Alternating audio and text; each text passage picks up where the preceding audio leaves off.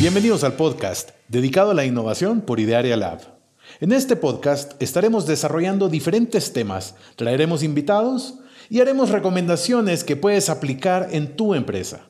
Mi nombre es Orlando y junto con Juan Carlos estamos listos para hablar de innovación.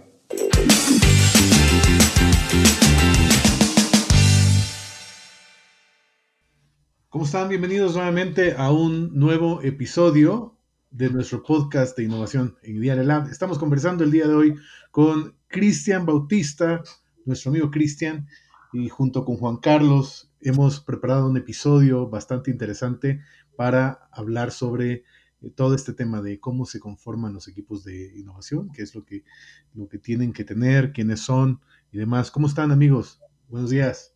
Muy bien, Orlando, gracias. Buenos días. Hola, Juanca. Hola, amigo.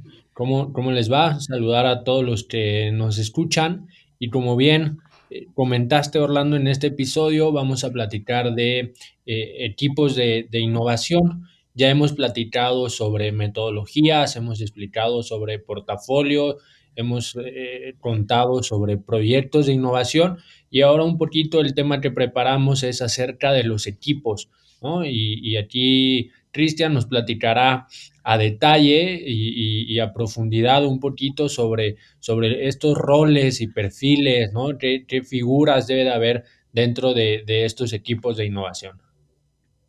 De acuerdo, así es, así es, muy bien. Perfecto. Bueno, pues antes de comenzar, nada más preguntarles cómo van en, estos últimos días, tantos cambios que hemos estado viendo alrededor del mundo y demás. Eh, están saliendo nuevas tendencias, Cristian, seguramente nos vas a ir platicando más adelante sobre todo lo último que está saliendo en temas de innovación también, porque es parte del objetivo de este podcast de traerte a ti que nos escuchas lo último, lo último de lo que está pasando en tendencias en temas de innovación eh, corporativa, también para que lo puedas aplicar en tu empresa independientemente del tamaño de tu organización. Totalmente de acuerdo, claro que sí. Sí, sí, de hecho me gustaría ahora platicarles un poco de que este tema de los, de los equipos de innovación ha sido algo, algo que hemos pues, leído desde hace ya muchos años. Siempre ha estado esta, esta, esta cuestión de quiénes deberían de conformar un equipo de innovación, qué personalidades necesitamos ahí dentro. Y, por eso es que vamos a hablar ahora de los roles y los perfiles, que de alguna manera aporta mucho, mucho conocimiento, aporta mucha certeza de, cuáles son los aspectos que debiéramos de considerar dentro de un equipo de innovación. Hablando de equipo de innovación, nos referimos a un equipo que está ejecutando un proyecto de innovación.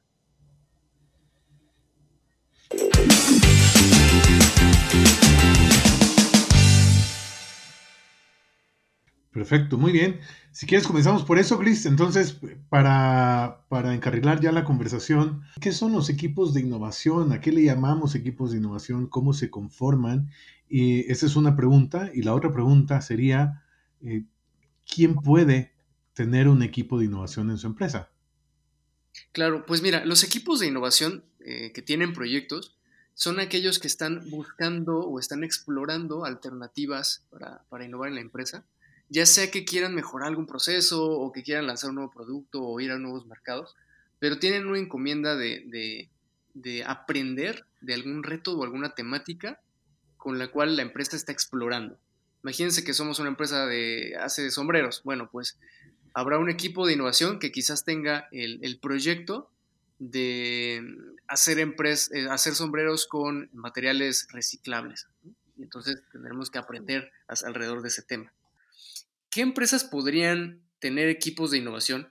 Pues mira, siempre está la limitante. La limitante más obvia es la cantidad de personas que hay en tu empresa. O si son cinco en tu empresa, muy probablemente eh, no, no, deberíamos de considerar tanto un equipo de innovación, sino pensar más bien que todos ahí en la empresa tuvieran una mentalidad, un mindset de innovadores, retando lo que hay, y todos aportaran en ese sentido. Y más bien por eso, Chris, eh, más bien, perdóname que te interrumpa, más bien por eso es que empezamos a hablar de roles más que de posiciones, ¿no? Exacto, exacto. O sea, no, no, cuando hablamos de roles, que ahorita les contaremos, ¿no? Son tres y perfiles también son tres. No es que estemos buscando tres personas mínimo o seis, ¿no? Más bien son cachuchas o son, o son, digamos, los mínimos requeridos en cuanto a personalidades. Podrían ser dos personas en el equipo eh, con los cuales podremos arrancar. De hecho, recomendamos mínimo que sean dos personas por equipo. La innovación requiere mucha colaboración, mucho empatar ideas y eso necesitamos tener siempre dos perspectivas al menos. Entonces, si me preguntas, ¿cuándo una empresa podría tener un equipo de innovación? Bueno, si ya tiene dos personas, si tiene dos personas que pudieran dedicar parte de su tiempo, o bueno, increíble que fuera full time, ¿no? A este tema de innovación, pues ya con eso, o sea, realmente eso es lo que necesitaríamos y un poco para darle estructuras que vamos a hablar ahorita de los roles y los perfiles, ¿no? Qué interesante esta parte que comentas de, de, ver la innovación como, como, una parte colaborativa, ¿no? O la colaboración como un punto esencial para, para el desarrollo de estos proyectos. Y ahorita nos vas a platicar más, pero eh, pienso que la parte multidisciplinaria o estos perfiles eh, de, diferentes ópticas y visiones, sin duda que enriquecen eh, los equipos de innovación. Así es, Juanca. La innovación está cargadísima de, de emociones y de sesgos. Luego hablaremos, si quieren, no todo un episodio de este tema, ¿no? Pero algo súper, súper importante es mantener la objetividad y complementar tu percepción con las de alguien más. Si no, caemos demasiado en sesgos y caemos demasiado en enamorarnos de una idea, en no ver más allá de lo que ya tenemos en mente, en eh, muchas cosas, ¿no? Entonces siempre mínimo dos. De acuerdo, muy bien, muy bien. Y metiéndonos ya en el tema de los roles, Chris, para, para empezar a profundizar en eso, platícanos, ¿cuáles son los roles que existen en los equipos de, de innovación? Claro, mira, vamos a hablar de roles para que se entienda, para que todos estemos alineados, como las cachuchas o las gorras, los sombreros que te pones. Los roles son los sombreros que te pones. Es decir, eh, tú en un equipo pues tienes un defensa, tienes un medio, hablando del soccer, tienes un delantero, tienes un portero, son, son cachuchas, ¿no? De pronto los defensas meten goles, pues sí, sí pasa, ¿no? Pero la cachucha en general es la de defensa. Lo mismo pasa en los roles de los equipos de proyecto. Hay un líder, debe de haber siempre un líder que es aquel que es como el representante del proyecto, es el vocero oficial del proyecto, el que da la cara más que los otros. No es que sea el único, ni es que sea el único responsable, no, pero sí es aquel que de alguna manera representa al equipo. El segundo es el facilitador, el facilitador, y este ha sido clave y, ha, sido producto de aprendizajes de, de varios proyectos. Entender que siempre la innovación requiere alguien que sea un hilo conductor o que y que tome notas, que documente. Algo que pasa muchísimo en la innovación es que solemos sobreteorizar. Entonces platicamos y platicamos y platicamos y de pronto perdemos el piso. Nadie está tomando notas, nadie está construyendo sobre lo que hablamos. Incluso se pierde el hilo conductor de una y otra sesión de trabajo y repetimos y repetimos temas. Bueno, el facilitador justo es para romper eso. Cris, qué interesante, porque entonces estamos hablando que ese, ese hilo del que, del que estás mencionando ahorita, que lleva el facilitador, precisamente lo que hace es encargarse de que los puntos sigan conectados. Es decir, que no se pierda nada entre las sillas de los acuerdos, entre, entre una sesión y la siguiente, y para la próxima vez que nos veamos tenemos que traer tal cosa. Este facilitador es el que se asegura de que todo lo tengamos eh, disponible y a la mano, y me puedo imaginar también que la, sesión va a arrancar con los pendientes que quedaron de la, de la vez anterior. Entonces el facilitador es el que nos dice, ok, Juan Carlos se quedó de traer esto, Cristian eh, se había encargado de esto y yo me encargué de hacer esto, ¿no? Nos quedamos con los pendientes, ¿cómo vamos con esto? Sí, sí, totalmente sí. Y a veces, al principio sobre todo, suele confundirse con, el ayudante, el, secretario, el no sé, ¿no? Y la verdad es de que no. O sea, es mucho más de eso porque la, principal razón de que existe este perfil y sea tan fundamental es que la innovación no es lineal. Entonces, no solo es un tema de, de recordar las responsabilidades y tareas de cada uno, sino que nunca se pierda la coherencia y el hilo de lo que llevamos. Oigan, y si hacemos esto, a ver, lo propusimos hace tiempo y no funcionó, ¿recuerdan? Por eso es que decidimos esto otro. Ah, sí, tienes razón. O sea, es esa persona que aterriza, aterriza, aterriza. ¿Por qué? Porque tiene documentado lo que va, lo que va pasando. Entonces el facilitador, a la innovación, al no ser lineal, el facilitador juega un rol importantísimo. que es de mantener documentado y el hilo conductor. Exactamente eso, ¿no? Perfecto. Por último, es el, último rol eh, mínimo, porque podrían haber muchos más, pero, pero nosotros pensamos que estos tres son los indispensables. Es un rol que es un poco distinto porque es un rol externo y es el rol del sponsor o el patrocinador. Normalmente algo importantísimo en esta persona es que debe de ocupar un puesto alto, ya sea directivo, gerente, como, como sea, pero que sea un puesto que tenga relevancia en la empresa para que sea escuchado por otros directivos, para darle el peso suficiente al proyecto. ¿no? Entonces imagínense que es esta persona que apadrina el proyecto y por eso se vuelve algo relevante en, no sé, las juntas directivas de los lunes. ¿Por qué? Porque él está metido en este tema eh, con el equipo. No es que trabaje como el equipo, no es que esté absolutamente en todas las sesiones del equipo, pero sí está informado y sí está al tanto de cómo van. Y es clave para que las cosas sucedan. Exactamente, porque, digamos, es el que nos, el que nos lleva, como decías, esa voz a, ese nivel de organización. Nada más hacer una aclaración, Chris, que, creo que es bastante importante. Cuando decías es alguien externo, nos referimos a alguien que está externo, o sea, que, es, que no está como parte del equipo de innovación, pero claramente es alguien dentro de la organización, nada más para, para que no, se, no se interprete como que es alguien de afuera, ¿no? como que es un, un consultor externo o algo por el estilo. El, el, el, sponsor, el patrocinador, es precisamente alguien que usualmente va a tener un rol eh, jerárquico más arriba porque va a poder ser escuchado y llevar esos intereses del, equipo del proyecto. Justo eso, hablando. De hecho, o sea, siguiendo el ejemplo, eh, el primer ejemplo que daba, ¿no? El simple. Somos una fábrica de sombreros hay un equipo de innovación que se dedica a ver, eh, hacer sombreros con materiales reciclados. Entonces el sponsor debería hacer, se me ocurre a lo mejor, eh, de compras. ¿Por qué? Porque es el que conoce más de materiales.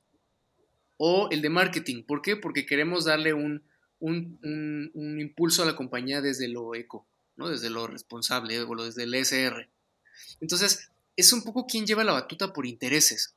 Oye, si es el de compras, pues chance el de compras le interesa porque además de conocer un poco el tema de los materiales y todo esto, quizás también puede estar al tanto de, que eso puede repercutir en, a favor, ¿no? Y que salga y que salgan sombreros mucho más económicos o con mayor margen de rentabilidad. No sé, ¿no? Entonces, el sponsor es una persona que le interesa el proyecto de, de alto nivel y puede darle la suficiente importancia y relevancia al proyecto cara a los directivos o cara a toda la empresa.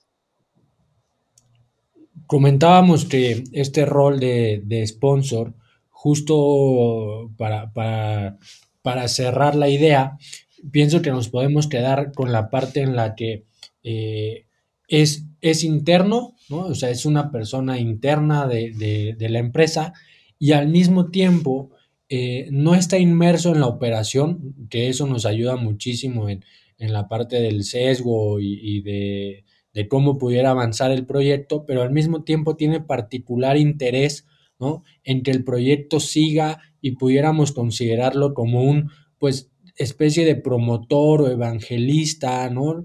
Eh, frente a, los superiores, ¿no? O sea, quizá es alguien que, que, promueve el proyecto dentro del equipo superior, ¿no? Sí, sin duda. No lo pudiste haber dicho mejor, Juanca. Exacto, es justo eso.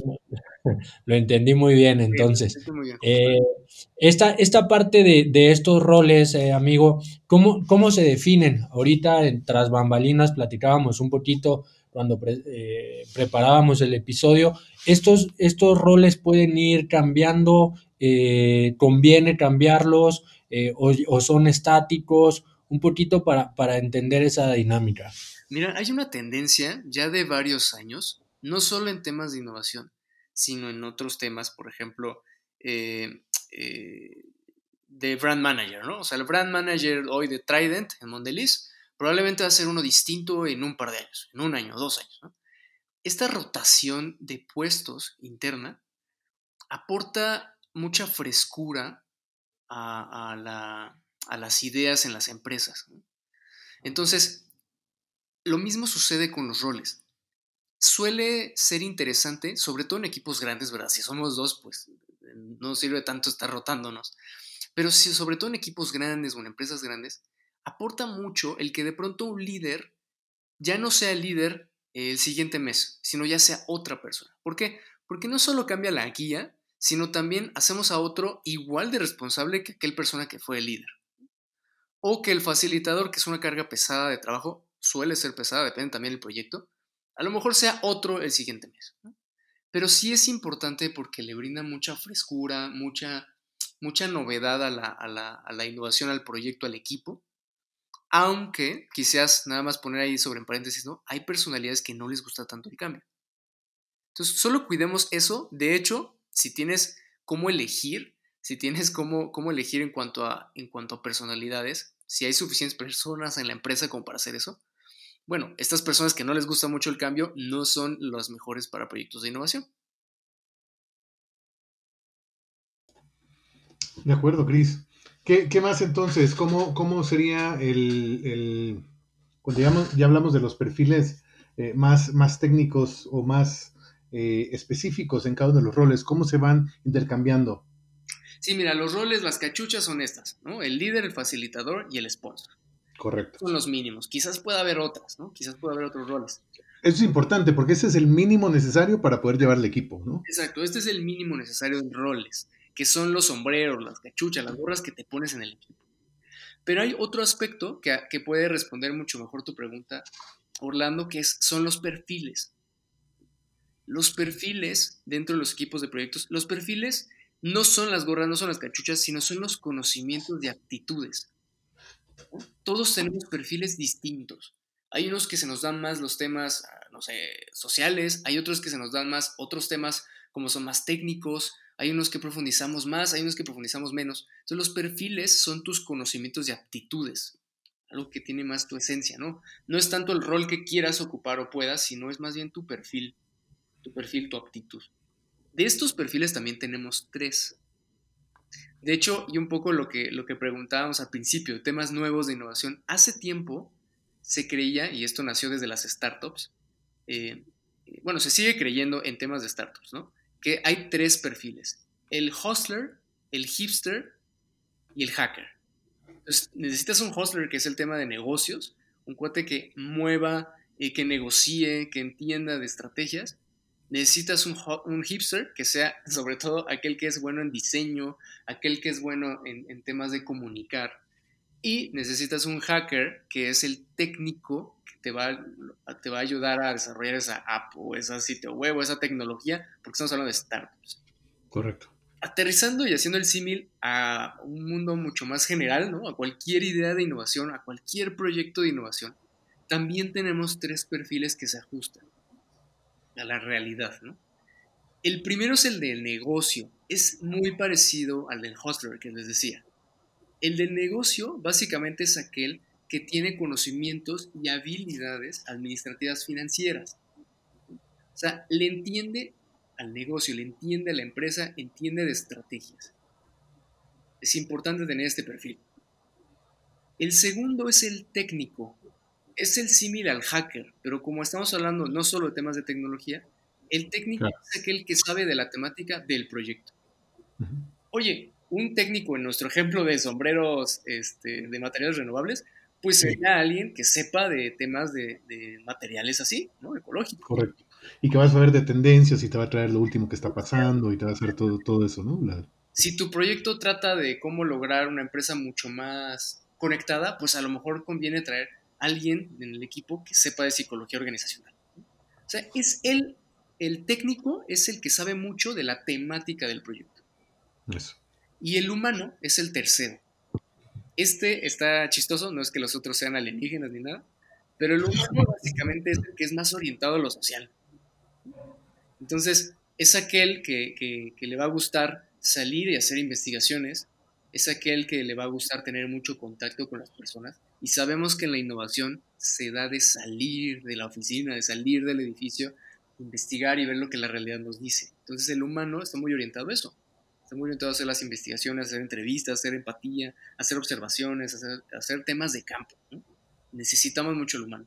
Entonces, en los proyectos donde nos falta el de negocio, suelen ser proyectos súper técnicos y súper desarrollados profundos, pero que a nadie le importan porque que no se saben comunicar, ¿no? ¿Por qué? Porque no, no, no empatan con lo de la empresa, no empatan con esos temas de estrategia que, tiene la empresa. El que no tiene al técnico, pues terminan siendo mil cosas que, sin, un conocimiento profundo del tema, porque pues nos pusieron a hacer algo que nadie sabe, ¿no? Entonces nos va a tomar mucho más tiempo entender el tema. Por eso necesitamos un técnico. Y proyectos que no tengan el perfil del humano suelen ser proyectos que no avanzan porque no hacen investigaciones de campo, porque no salen a entrevistar, porque, porque no les gusta. Oye, el técnico pues le gusta estar ahí haciendo su chamba detrás de la compu o investigando por tema técnico que, que sé. Y el de negocios pues es muy de estar ahí también en la oficina. Si no está el humano que también le gusta ese tema de la investigación, pues también suelen ser proyectos que no avanzan lo suficiente. Pensando en esto que, comentas de, que estábamos un poquito en, el tema de los roles orientados a, hacia el mínimo ¿no? que, parte un equipo en innovación, eh, aquí ahorita comentaste de tres perfiles, quizá estos, estos roles pudieran eh, coincidir en, en, tener dos perfiles ¿no? dentro de una misma persona. O sea, que alguien cumpla el rol de negocio y algo técnico o no es viable. Sí, sí pasa. Sí, por supuesto que pasa. Y esas personas son muy valiosas para los equipos de innovación. Por supuesto que pasa. No es tan sencillo. Sobre todo en empresas grandes suelen ser conocimientos muy especializados. Entonces, pero, pero por supuesto que si tenemos a alguien que sabe negocios y además técnico, es oro. O alguien de negocios y además muy orientado a lo social, humano, es oro también. Entonces, sí, de hecho, es lo que deberíamos de buscar, que haya perfiles complementarios en una sola persona. Eso va a aportar mucho también. Ese, digamos que sería un nivel 2. Excelente, muy bien, muy bien. Entonces, fíjate, interesante para ti que nos escuchas. Resumiendo esto, Cristian nos ha conversado ahora sobre dos, partes eh, relevantes en cuanto al armado de los equipos de innovación. Primero, la parte de los roles y en los roles nos decía el rol de líder, el rol de facilitador y el rol de sponsor. Y luego, en la parte de los perfiles, hablaba del perfil de negocio, el perfil técnico y el perfil humano. Muy bien, ¿algo más que quieres agregar, Chris? Eh, pues quizás solo hacer énfasis en esta parte de la cantidad. No es un tema de cantidad. Dos personas podrían tener todos estos roles y todos estos perfiles. Y también, obviamente, es lo que estamos buscando aquí es, es el óptimo, ¿no? Puedes hacer innovación sin un gran equipo de 30 personas, de 20 personas, de 10 equipos, puede ser innovación, por supuesto que sí. Más que nada, eh, lo importante será que los equipos sean lo suficientemente multidisciplinarios y complementarios. Y creo que este tema de roles y perfiles puede ayudar a, justo decidir ¿no? quién forma parte del equipo y cómo ordenar a tu, a tu, a tu equipo de innovación en distintos, en distintos temas que tú veas. Es importante y también para ti que sepas que estamos preparando también otro episodio en el cual te vamos a compartir cómo se conforman los equipos, es decir, cómo se hace el armado de los equipos de innovación tal cual. Muy bien. Eso sería todo entonces por hoy. Muchísimas gracias por habernos escuchado. Gracias, Chris. Gracias, Juanca. Gracias a ustedes.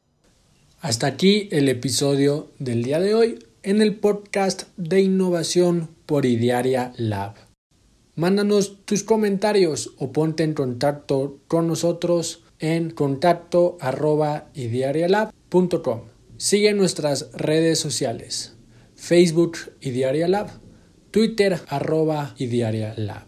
Dale seguir en tu plataforma favorita de podcast. Nos escuchamos el próximo martes. Que tengas buen día.